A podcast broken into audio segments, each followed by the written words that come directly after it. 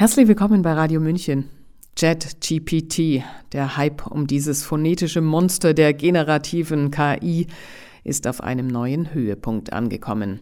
JetGPT ist ein Chatbot, mit dem zum Beispiel Schüler Referate erstellen lassen können oder mathematische Lösungswege. Redner lassen sich Vorträge schreiben und Musiker Liebeslieder komponieren. Über der weltweiten Begeisterung liegen allerdings dunkle Schatten. Es heißt, ganze Berufszweige wie etwa Journalisten und Anwälte könnten bald überflüssig werden. Eine nächste Apokalypse wird beschworen. Achtung, Achtung, der Mensch schafft sich ab. Was aber ist dran an diesem Panikgeschrei? Schafft die künstliche Intelligenz mehr Probleme, als sie löst? Oder gibt sie uns möglicherweise die Gelegenheit, das Menschsein neu zu entdecken? Hören Sie den Kommentar Künstliche Intelligenz versus Mensch. Droht bald die nächste Apokalypse unserer Autorin Sylvie Sophie Schindler. Sprecher Ulrich Allroggen. Eine nächste Apokalypse gefällig? Könnte ja sein, dass man mit den aktuellen Bedrohungsszenarien nicht genug ausgelastet ist. Die Klimahysterie hält zwar an, über der Energieversorgung hängt ein Damoklesschwert, aber Achtung, die Pandemiepanik lässt derzeit gerade nach. Wie gut also, dass ein neuer Dämon durch die Welt geistert und die nächsten endzeitlichen Beschwörungsformeln befördert, der KI-Dämon. Dem kollektiven Raunen nach ist seine Gefährlichkeit mindestens auf der Gefahrenskala von SARS-CoV-2 einzuordnen. Ach was, noch viel zu untertrieben, tönt es aus dem Chor derer, die man für besonders beflissene Geschwister Karl Lauterbachs halten könnte. Wo jener permanent die Virenalarmglocke schlug, überbieten sich diese in Schreckensszenarien, wonach der Mensch bald rein gar nichts mehr zu melden hat, nämlich dann, wenn wir eintreten in ein neues Zeitalter, in das der Terrorherrschaft der künstlichen Intelligenz. Woher nur diese Angst? Ist sie überhaupt berechtigt oder nur eine Nebenwirkung von übermäßigem Science-Fiction-Konsum? Verständlich ist, dass der Homo sapiens auf dieser Welt irgendwo seinen Platz haben will. Dass er sich dabei zu der Überzeugung aufgeschwungen hat, er sei die Krone der Schöpfung, ist natürlich maßlos übertrieben, aber auch das ist charakteristisch für den Menschen, er neigt zur Übertreibung. Und außerdem dazu, sich schnell gekränkt zu fühlen. Das erkannte auch Sigmund Freud. Der österreichische Psychoanalytiker sprach von drei großen Kränkungen der Menschheit. Demnach wurde die erste Erschütterung durch Nikolaus Kopernikus ausgelöst. Der machte die Entdeckung, dass die Erde nicht der Mittelpunkt des Universums ist. Charles Darwin legte mit einer nächsten Kränkung nach, indem er in seiner 1859 veröffentlichten Evolutionstheorie nachweisen konnte, dass der Mensch vom Affen abstammt. Und Freud selbst Kränkung Nummer drei, kam zu dem Ergebnis, dass der Mensch von unbewussten Vorgängen, etwa Trieben, gesteuert werde und also nicht Herr im eigenen Haus sei. Inzwischen gibt es diverse Vorschläge zu weiteren großen Kränkungen der Menschheit. Dazu zählt auch die Existenz der künstlichen Intelligenz. Dass computergesteuerte Systeme den Menschen überflüssig machen könnten, nagt an dessen narzisstischem Selbstverständnis. Die britische Philosophin und Roboterethikerin Paula Boddington befürchtet gar, er könnte, sollte sich seine Entbehrlichkeit bewahrheiten, in eine existenzielle Sinnkrise geraten. In ihrem Buch mit dem Titel Towards a Code of Ethics for Artificial Intelligence auf dem Weg zu einem Moralkodex für künstliche Intelligenz beschreibt sie ein mögliches Szenario.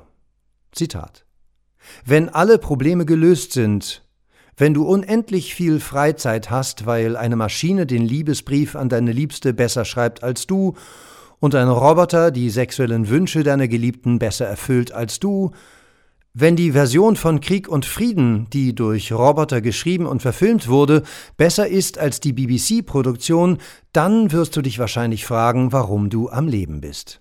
Zitat Ende. Was fällt auf? Es geht immer um ein Besser. Der Mensch kommt an die Grenze seines Optimierungszwanges, nun ist es die KI, die diesen Job übernimmt. Denn optimiert werden muss weiterhin.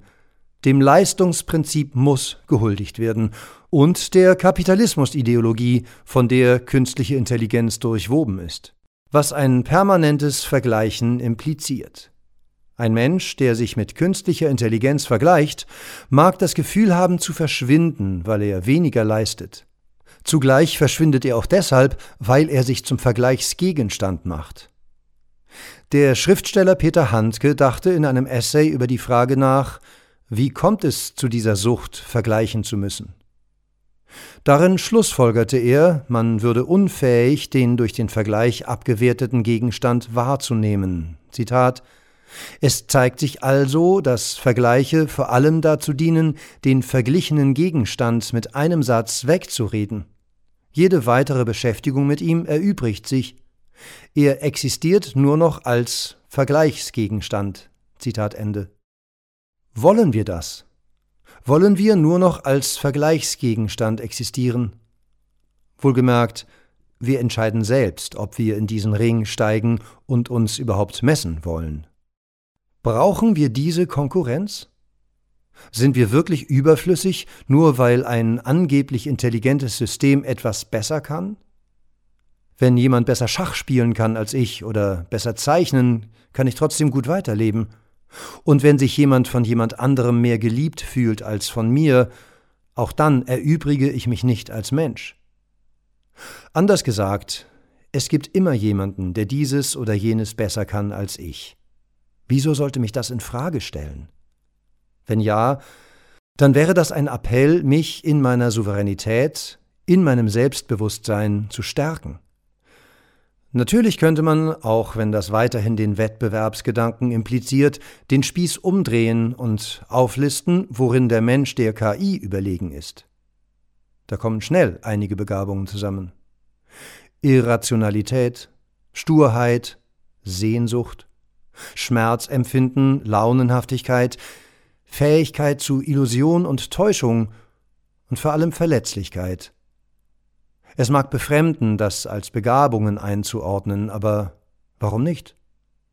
Vielleicht ermöglicht erst die KI, dass wir uns annehmen können in unseren Unzulänglichkeiten, dass wir nicht einem Ideal nachstreben, das uns vom wahren Menschsein entfernt, sondern das einfach der KI überlassen und stattdessen ganz gelassen dort ankommen, wo der Mensch ein Mensch ist.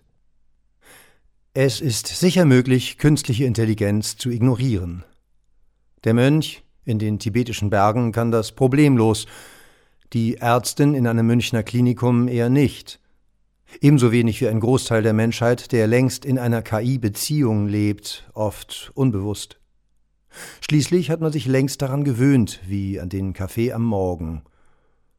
Und wie in jeder Beziehung muss uns klar sein, dass sie uns beeinflusst, und das sicher nicht immer zu unserem Vorteil.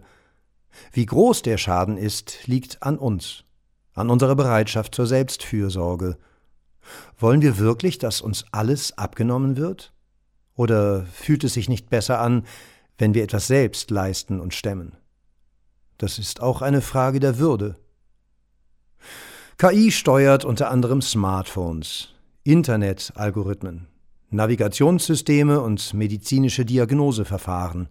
Diese KI nennt man schwache KI. Sie ist auf die Ausführung bestimmter Aufgaben trainiert und fokussiert. Eine Maschine, die eine dem Menschen gleichgestellte Intelligenz hätte, existiert bislang nur als Ideal. Obwohl KI-Forscher an der Entwicklung der sogenannten starken KI arbeiten, ist trotz großer Bemühungen seit 50 Jahren auf diesem Gebiet kein nennenswerter Erfolg zu verzeichnen. Wozu also die ganze Aufregung? Roboterethikerin Paula Boddington weist darauf hin, dass das menschliche Gehirn nicht mit einem Computer gleichgesetzt werden kann. Da menschliche und künstliche Intelligenz ganz unterschiedlich funktionieren, sei bereits der Name nicht besonders geglückt. Zudem fällt in vielen KI-Debatten oft unter den Tisch, dass künstliche Intelligenz ohne ihren Schöpfer, also den Menschen, einpacken könnte. KI kann nur können, was der Mensch schon gedacht hat und nur Informationen verarbeiten, mit denen sie gespeist wird. Anders gesagt, die Erzählung, es handle sich bei KI-Systemen um völlig autonome Technologien, ist nichts weiter als ein Mythos. Selbstverständlich haben Unternehmen, die damit ihr Geld machen, kein Interesse daran, dass der Mythos an Glanz verliert. Blickt man noch weiter hinter die Kulissen, stößt man auf Millionen von Menschen, die für sogenannte Datenannotation eingesetzt werden, also für die Sichtung, das Einsortieren und Kennzeichnen von Datensätzen, damit Maschinen sie verstehen. Diese Arbeiter sitzen unter anderem in Afrika und Südamerika. Die Arbeitsbedingungen sind ebenso miserabel wie die Bezahlung. Kurz gesagt, sie werden ausgebeutet. Dabei sind sie nicht nur mit harmlosen Inhalten konfrontiert. Eine Recherche des US-Magazins Time deckte auf, dass Arbeiter in Kenia gewalttätige, rassistische und anderweitig psychisch belastende Inhalte sichten mussten, und zwar für das derzeit gehypte KI-System ChatGPT. Nun wäre das Herz zu befragen, was es davon hält. Die Maschine hat keines, der Mensch schon. Solange er ihm, dem Herzen, folgt, kann KI nie zu dem Dämon werden, der derzeit beschworen wird. Hoffen wir inständig mit unserer Autorin Sylvie Sophie Schindler das Beste. Leider geraten nicht selten Erfindungen auch in Hände, die ohne Herz zu handeln scheinen. Sie hörten den Kommentar Künstliche Intelligenz versus Mensch droht die nächste Apokalypse. Mein Name ist Eva Schmidt. Ich wünsche einen erhellenden Osterausklang. Ciao, Servus.